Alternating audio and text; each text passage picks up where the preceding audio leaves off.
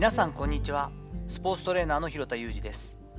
アスリートスポーツ現場でトレーニング指導をしたりスポーツ施設や現場のディレクションをしたりトレーニングやトレーナーの働き方について情報発信をしたりしています。最初に告知をさせてください。今週末1月14日の土曜日夜8時よりトレーナーに必要な10年後も生き残るための戦略2023セミナーをオンラインにて開催いたします。昨年やったものよりもですね後半にかけてグループというかですね、えーと、と個人でやるワークみたいのを入れながらなんとなく自分自身の戦略というかこういうふうにやっていくべきなんだろうなここが弱いんだろうなというか分かるような感じのセミナーの構成にしています。興味ある方はぜひ詳細チェックしてみてください。本日は30、30、30の区切りの中で方向性を考えてみようというお話をしていきたいと思っていますこれね野球ファンだったらもうすぐパッと浮かびますけど3割30本塁打30盗塁というね30、30、30ではなくてですねライフプランの大きな区切り方についてのちょっとお話だと思ってください。これ、ちきりんさんの Voicy の放送、プレミアム放送だったのかな？もう本当に安くなったんで、ずっとここ4ヶ月ぐらいから、4ヶ月ぐらいは継続でちきりんさんのプレミアム配信を聞かせていただいているんですけれども、ライフプランの大きな区切り方として、ちきりんさんが意識しているのはこの30年区切りなんだよというお話をされていました。その上でですね、ご本人がまあおっしゃってたんであれだとは思うんですけれども、まあ、その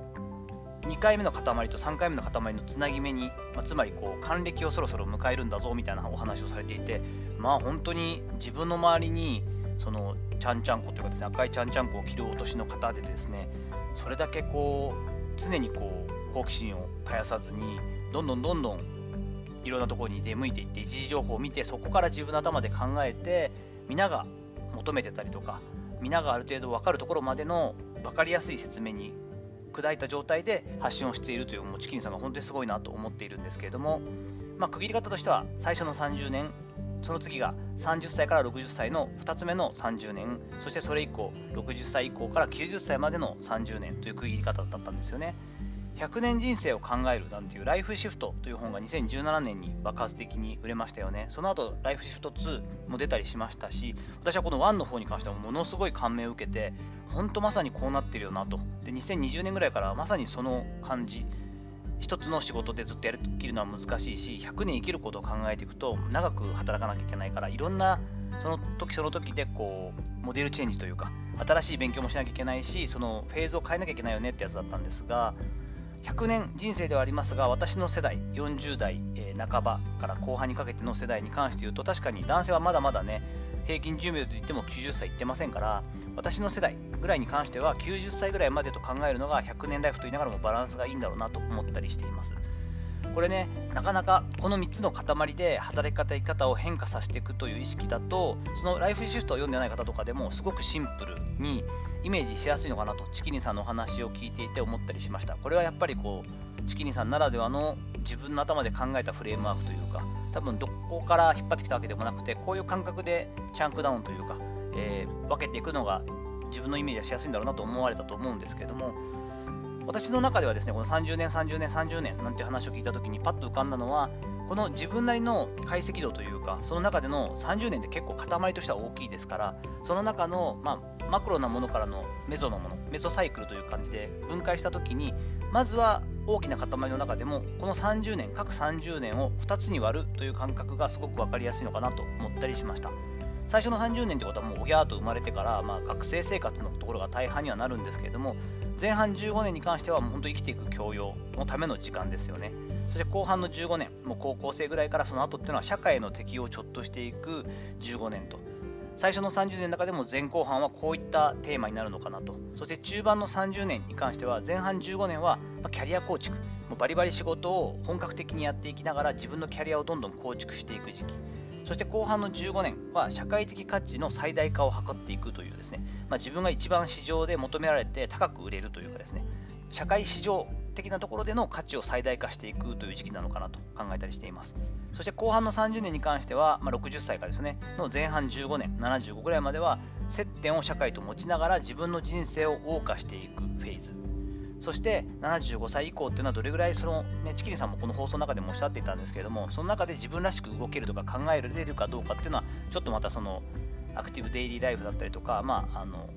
QOL がどれぐらい保っているかということにもかかってはきますけれども、まあ、75以降っていうのは無理のないエンディングへの、まあ、道作りというかですね、少しずつシフトダウンしていきながら、まあ、就活なんかもしながら、自分のことの中で整理をして、断捨離をしながら、ミニマムに、でも自分らしく豊かに生きていくというフェーズなのかなと、こんな風に考えています。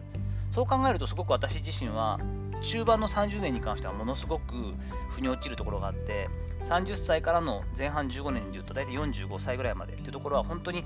まだまだ模索しながらではありますけれども自分なりの強みを発揮していきながらそして経験を積みながら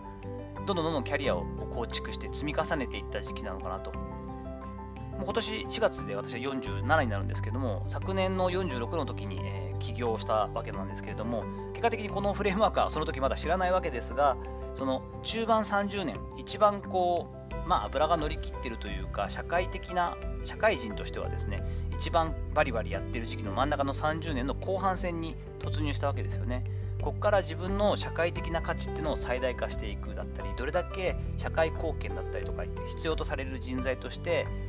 自分の力を発揮していったり、そういう方向に自分の職種を伸ばしていけるかっていうのがすごくキーポイントになるんだろうなと思ったりしています。それでいつつですね、まあ、後半の30年、やっぱり60ぐらいからのイメージをしたときに、まだまだ隠居という形ではないですけれども、少しずつまた働き方だったり、生き方のフェーズも変わってくるはずですよね。ここの時にうまく社会との接点を保ちながら、自分の人生というかですね、This is my life というか、こう自分らしい人生を歩んでいく、まあ、そこの背中を見てもらって自分の子供だったりとか次世代もああいうキャリアのなんだろう収め方というかああいう年の取り方だったりとか人生の楽しみ方をしていけたらいいよなと思う一つのモデルケースみたいなものになれるようにするためにも今からそこの部分のどういう60歳以降からの15年をやっていきたいかっていうところの方向性も見据えつつ微妙に自分のフットワークのその軌道を修正しながらですねこの残りの15年っていうんですかね中軸の30年の後半15年をやっていきたいなというふうに考えたりしています。このね、30年、30年、30年で区切っていくという考え方、そしてその中をさらに、まあ、ちょっと大まかに分解していく、これは私の勝手に考えたことではあるんですけれども、こういった分け方するとすごく方向性としてはブレがないのかなと思ったりします。ですので、ぜひぜひですね、この30、30、30の区切りの中で方向性を考える、こういった考え方もぜひ取り入れてみたらいいんじゃないかなと思ってご紹介しました。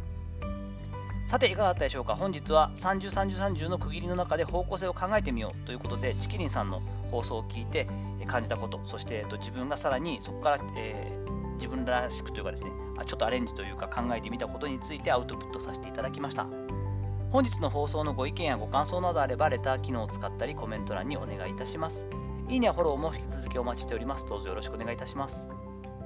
本日も最後までお聴きいただきありがとうございました。この後も充実した一日をお過ごしください。